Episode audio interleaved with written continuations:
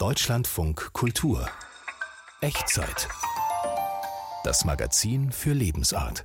Die Echtzeit hier im Deutschlandfunk Kultur, heute unter der Überschrift Am Wasser gebaut. Sie kennen diesen Spruch sicher, ne? Wer nah am Wasser gebaut ist, der weint ziemlich schnell. Ich weiß gar nicht mehr, wann ich so das letzte Mal geweint habe. Es ist auf jeden Fall schon Jahre her. Vielleicht war es, als mein Kater gestorben ist, mit dem ich zuvor so mein halbes Leben verbracht hatte. Aber die Frage ist natürlich, warum ist das so, dass manche von uns schon bei scheinbar nichtigen Anlässen in Tränen ausbrechen, andere dagegen so gut wie nie? Und was ist besser für uns? Fragen, die meine Kollegin Ulrike Jährling gestellt hat. Und zwar hat sie diese Fragen einem Psychologen, einem Gesundheitsberater und auch einem ganz normalen, traurigen Menschen namens Gunnar gestellt. Mein Freund Gunnar lenkt beim Thema Tränen erstmal von sich selbst ab und erzählt lieber von seiner sensiblen Tante. Tante Dorchen war eine ganz liebenswürdige ältere Dame, konnte fantastisch Klavier spielen und singen und war sehr agil, aber in vielen immer ein bisschen hyper und auch in ihrer Rührseligkeit. Also, dass sie dann, wenn es irgendwie rührend wurde, dann ging es immer ganz schnell mal in die Träne. Über Tante Dorchens Rührseligkeit lässt sich leicht reden. Aber wie steht's um die eigenen Tränen, Gunnar? Naja, Tränen.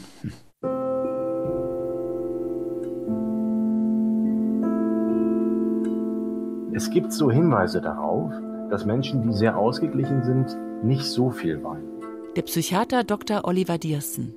Und Menschen, die eher unausgeglichen sind oder die vielleicht schon viele schlechte Erfahrungen im Leben gemacht haben, dass die dann auch schneller weinen. Dass die dann sozusagen richtig die Fassung verlieren oder wie man so sagt, man ist dann besonders nah am Wasser gebaut. Viele kämpfen gegen ihre Tränen an, sprechen auch nicht besonders gern darüber, so wie Gunnar.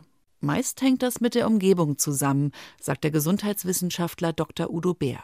Ja, weil wir mit den Tränen etwas von uns zeigen, was oft nicht so gewünscht ist. Also es gibt Werte in der Gesellschaft oder in der Erziehung, die dem sehr entgegenstehen. Dass es oft heißt, du darfst nicht weinen oder ist doch nicht so schlimm oder du bist zu empfindsam, du bist zu weich, zu dünnhäutig, zu, zu, zu, zu.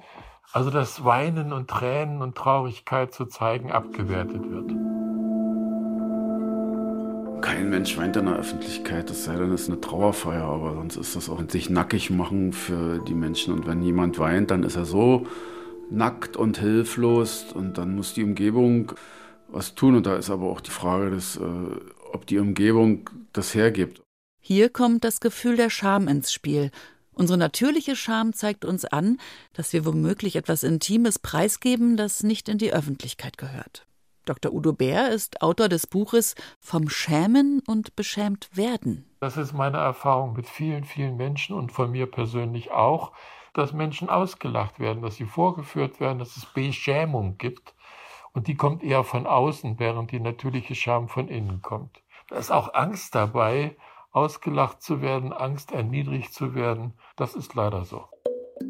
Eigentlich ist es ein Geschenk der Natur, dass wir Menschen weinen können.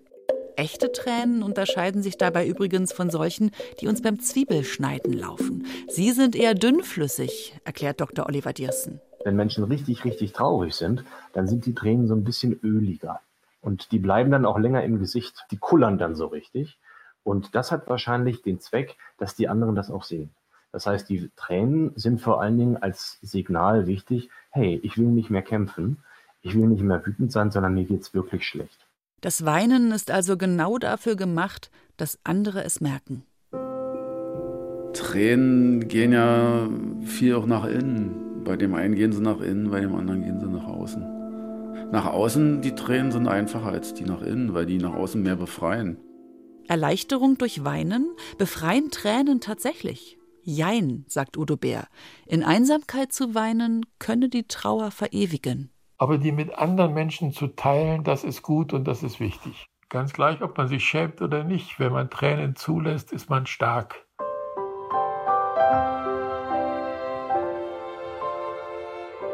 Im Kino kann auch Gunnar weinen. Ja, wenn man einen tollen Film sieht oder so, dann kann einem schon die Träne kommen, weil dann das ganze eigene Leben sich dann auch vielleicht darin widerspiegelt oder so ein Moment, da ist man auch in der Rührung. Aber da hat man natürlich auch das Gesicherte, ja. die, die, die Kapsel, die Blase, in der man sein muss. Und da kommt natürlich auch die ungelebte Traurigkeit von uns heraus und wird dann auch öffentlich Deswegen ist das gerade über Filme oft so ein wichtiger Prozess.